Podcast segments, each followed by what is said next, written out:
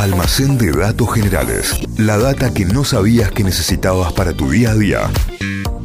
Abrimos un nuevo almacén de datos generales con Santi Miranda. Muy bien, vamos con eh, la historia hoy de un cartel. Del cartel más famoso del mundo. Un ya le estoy de tirando Medellín. mucha data. No, no ese estilo de cartel. Ah, ¿quién era la, la, la, mm, presentadora de tele que dijo, cuando te referís a cartel, ¿te referís a un cartel publicitario? bueno, en este caso sí nos estamos refiriendo a un cartel publicitario eh, que hoy está cumpliendo, hoy está cumpliendo 100 años y que originalmente tenía un objetivo completamente distinto al que lo conocemos hoy. Vamos a contarte la historia completa del Hollywood Sign, el cartel de Hollywood. El cartel que es recontra famoso Sí. y que está en una montaña en Hollywood Sí. y que dice Hollywood nada Sí. más. Pero bueno, nació con otro objetivo muy distinto Y al que que, hoy además se conocemos. replicó en todo el mundo después, ¿no? Claro. Hay un montón de lugares que copiaron. Eh, para bien o para mal, hay un montón de gente que ahora usa las letras corpóreas.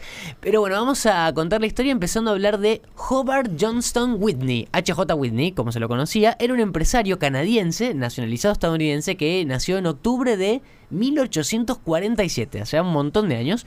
Vivió casi toda su vida en Estados Unidos, en la ciudad de Chicago, eh, más que nada. Empezó a estudiar, empezó a trabajar en distintos negocios, hasta que se empezó a interesar en el mundo del desarrollo inmobiliario, de los barrios, de las casas.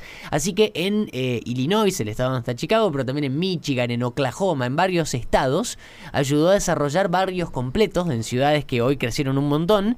Y de hecho hay un montón de barrios en esas ciudades que hoy llevan su nombre, barrio HJ Whitney, eh, en reconocimiento a que él los desarrolló.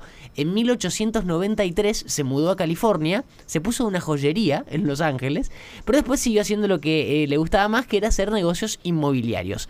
Y por esos años, fines del siglo XIX, Hollywood, como lo conocemos hoy, Hoy es parte de, Los Ángeles, es un barrio de Los Ángeles, pero en ese momento era un asentamiento rural con 18 familias viviendo, fines del siglo XIX.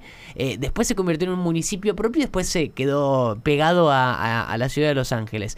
Pero en ese momento era un lugar prometedor por la ubicación. Pero nada más, muy poco desarrollado. Y ahí Whitney dijo, eh, voy a comprar eh, terrenos, voy a hacer negocios acá. Así que compró tierras, las subdividió en distintos, eh, distintos lotes, ponele, en sectores residenciales y demás, y empezó a promocionar el lugar.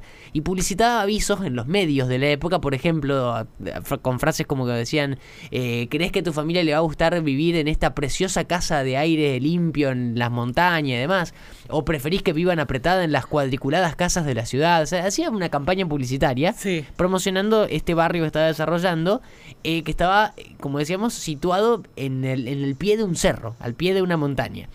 Y además le puso nombre al barrio que se estaba desarrollando, tomando el nombre original del suburbio en ese momento, y le puso a todo su emprendimiento Hollywoodland, porque estaba en Hollywood y land es tierra. Entonces no se mató mucho con el nombre, pero le puso así a su desarrollo propio, Hollywoodland. Y le empieza a ir muy bien, eh, pueden ven- vender todo. El tipo se hace muy rico con los negocios, ya venía con una buena, una buena cartera, pero con esto le empieza a ir mucho mejor, porque no solamente estaba eh, en- vendiendo ahí en Hollywood, eh, pero Hollywoodland era como su joya, su, su mejor emprendimiento. Creció un montón, Hollywood entero, decíamos, en 1903 se convirtió por un tiempo en una ciudad independiente y desde 1910 pasó a ser parte de la ciudad de Los Ángeles, hoy es un barrio. Pero mientras todo esto pasaba también y mientras el, el barrio Hollywoodland empezaba a crecer y a crecer cada vez más, em, por esos años, los años 20, años 30, la industria del cine en Hollywood empezaba a crecer cada vez más fuerte, empezaba a florecer, a explotar.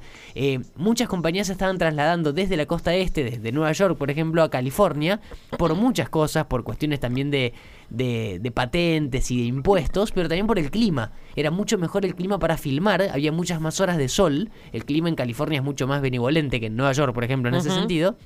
Entonces era buenísimo para filmar. Si estabas con un estudio de cine o con una productora de cine, Claro. estar en al aire libre en California era mucho más lindo para filmar que estar al aire libre en Nueva York. Así que mucha gente de muchas compañías de cine se mudaron para allá y así es básicamente como Hollywood se convierte en lo que es hoy, se convierte en la en, en la meca del cine mundial. Bueno, todo ese gran combo que empiece a florecer el cine, que empiece a florecer el barrio, eh, hace que todo el lugar le empiece a ir muy bien. Y Whitney, que ya tenía 76 años, eh, en el año 1923, se le ocurre una, una idea más para seguir posicionando su barrio como uno de los mejores de Los Ángeles. Y un día como hoy, un 13 de julio de 1923, o sea, hace exactamente 100 años, inaugura la idea que se le había ocurrido. En el borde del Monte Lee, así se llama la montaña, Sí. un cartel enorme de placas de metal y de madera que lo sostenían todo con la palabra Hollywoodland. O sea, tenía muchas más letras, cuatro más letras que las que tiene hoy. Cada una de esas letras medía 13 metros, eh, 15 metros de alto, perdón. Estaba rodeada por 4.000 foquitos de luz. Estaba rodeada cada letra por, por luces que se iban prendiendo por secciones. Primero Holly, después Good y después Land. O sea, bzz, bzz, bzz, se iban prendiendo cada una. ¿Cómo, cómo hacían? Bzz, bzz, bzz. Hollywoodland. Che, eh, Cindy me hace acordar a Garek, ¿no? Ah, Sí, claro, sí, sí, tal cual. bueno, eh, una parte Garek de la historia. claro, eh, porque tenía más. Eh, a Whitney eh, le costó el cartel 21 mil dólares de la época, que por eh, ajustado a hoy son más o menos 250 mil dólares. Le costó hacer el cartel, que eh, acá lo extraño y lo más curioso del cartel que conocemos hoy, eh, además de que era más largo que el actual, porque hoy dice Hollywood, pero al principio decía Hollywoodland, lo había propuesto para que dejes, esté solamente en la montaña un año y medio. Ese era el tiempo suficiente que dijo para que esté la promoción del barrio ahí en la montaña y después lo iban a sacar. Era una estructura bastante tranqui en ese momento. Pero la historia quiso que el cartel Long esté ahí en la montaña se quede y se convierta en un símbolo de Hollywood y del cine, porque nacieron, a, pesar de esto, sin tener nada que ver una cosa con la otra. Nació como un proyecto de promoción inmobiliaria y hoy se convirtió en, el icono del cine. Eh, y al toque de inaugurarlo, el cartel, primero que fue noticia por todo Estados Unidos, por lo grande que era, por lo imponente y demás, pero también por una tragedia. Y tiene ahí como el toque oscuro del cartel, porque hay una historia. eh, en el mismo año que se inauguró, una actriz que se llamaba Peg Un apellido largo, era del teatro de Broadway, o sea, era, era mm, trabajaba mucho en Estados Unidos, en Nueva York, pero de ahí se muda a California para probar suerte en, en películas, era como la época para hacerlo, le- y no le fue nada bien, le iba muy bien en Broadway, pero en Hollywood le fue bastante mal, y decidió suicidarse Oh. eh, desde la letra H, o sea, se, su- se paró en la letra H ahí en la base sería, y era una zona muy de barranco, muy, muy vertical, eh, el cartel, de hecho el mismo lugar donde está hoy, y se suicidó ahí en esa, en esa montaña. Y fue todo un shock la noticia porque además de, de- de la muerte de esta actriz, eh, el cartel también quedó como involucrado en la historia porque era en la base de la letra H, o sea, la primera letra de la palabra que había ahí en la montaña. Pero bueno, fue como la noticia trágica, ni bien lo habían inaugurado, porque esto fue en julio la inauguración y el fallecimiento de, de Peg, de la actriz, fue en septiembre. Pero bueno, decíamos que estaba pensado para durar un año y medio, nada más. Y pasó el tiempo y nadie lo sacó. Whitney se murió en 1931, el, el- tipo que era el desarrollista inmobiliario. Sus descendientes no querían saber nada con el cartel, así que no le dieron bola y se quedó arruinando ahí al aire libre una estructura que no estaba pensada para estar tanto tiempo. Se empezó a deteriorar. Eh, después le empezaron a pasar un montón de cosas. En 1940 había un tipo que era encargado de la seguridad del cartel, un tipo llamado Albert Cote que se emborrachó y estaba manejando su auto, perdió el control por la montaña, cayó por el, bar- por el precipicio No puede ser. y se la puso contra la letra H. Quedó rota al medio, quedó como la parte de arriba se, se derrumbó por el accidente. El tipo no se hizo nada, salió ileso, pero destruyó la letra H y el cartel a partir de ahí empezó a ser como más triste que otra cosa. Eh, en 1949, o sea, 26 años después de que lo habían inaugurado, la Cámara de Comercio de Hollywood hace un acuerdo con los familiares de Whitney, decíamos que no querían tener más el, el control del cartel, y pasa a estar bajo el cuidado de esta Cámara de Comercio y del Departamento de Parques de Los Ángeles para que le vayan haciendo Ah. Para que lo cuiden un poco más. Y ahí es que proponen en 1949 sacarle el land final, para que el cartel empiece a representar a todo el suburbio, a toda la zona, y no al proyecto original, Claro. que era un proyecto de, de- de- de casas, de urbanización. Así que ahí le sacan el land, todos de acuerdo, y queda como lo conocemos hoy, Hollywood, pero con la H media rota, eh, con algunas letras que empezaban a deteriorarse, eh, y se empezó a, porque la gente tenía acceso libre, lo empezaron a vandalizar, se robaban partes, se robaron los foquitos y demás, se cayó la parte de arriba de una O, así que parecía una U. Eh, en, en cierto punto de, de los años 50 se desplomó la tercera O. En los años 70 fue el peor momento del cartel. Se leía, de hecho, ya parecía que decía Juli y le faltaba una O al final, la D más lejos. O sea, un desastre el cartel. Quedaba horrible y encima se veía de todos lados porque está en el medio de la montaña. Ya no quedaba bien con el glamour de Hollywood. Así que se pensó en sacarlo de una vez, en, en eliminarlo, en sacar el cartel. Pero, y acá la historia, la parte más bizarra de esta historia, en 1979 un cantante de heavy metal, ¿Y? a- acá que me, que me ayude el gringo Bricio porque yo no lo tengo, Alice Cooper, no sé si lo conocen Sí. ustedes. Yo no, Sí, lo, claro. no- no lo tenía, Alice Cooper.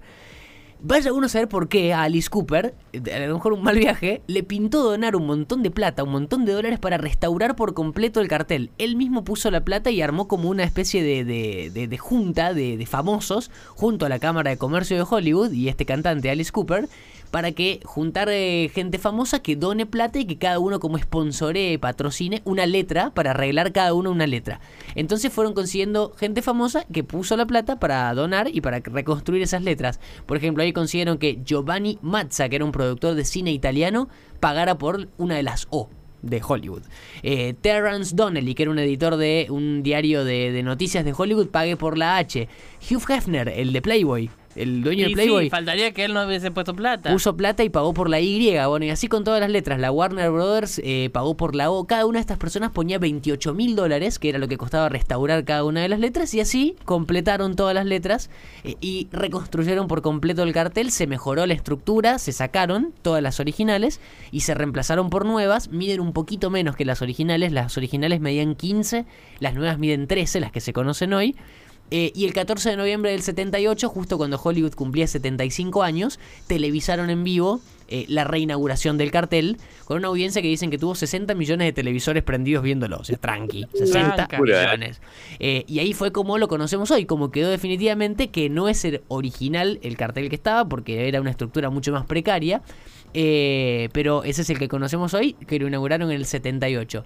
Después, eh, en, para cuidarlo más y para que no le pase lo que le pasó al original, en el año 2000 se instaló toda una, mm, una estructura de seguridad, cercos para no acercarse, cámaras detectoras de movimiento, así que ya no puedes más acercarte hasta las letras como se podía hacer antes en la década del 40, del 50, sino que puedes llegar en auto hasta un mirador que va ahí cerquita por arriba y, y es lo más cerca que puedes estar del cartel, del cartel más famoso del mundo, el Hollywood Sign, que aparece en- además en 3 millones de películas, juegos, videoclips, de no sé en si todo, en todos hay lados. miles de películas. Sí, definitivamente. Ahí leía que, bueno, que no se puede llegar en auto de ninguna manera. O sea, sí, no hay forma llegar hasta lleg- un parquecito. sería. Que el, el- el parador este que vos decís es el punto en el que me- eh, en el mejor fotografía el cartel, además. Claro, hay gente que elige o, o ponerse en ese punto panorámico que está por debajo y le sacas una foto de frente y lo más cerca que puedes estar es detrás. O sea, estás como en una como en un mirador que hay y lo ves cerquita pero de la parte de atrás. de Desde atrás. Claro. Y que hay cinco formas de llegar, siempre caminando, digamos, hasta el cartel, digamos. Claro. Y, y te da, hay páginas exclusivas que te dicen si vas a estar ahí,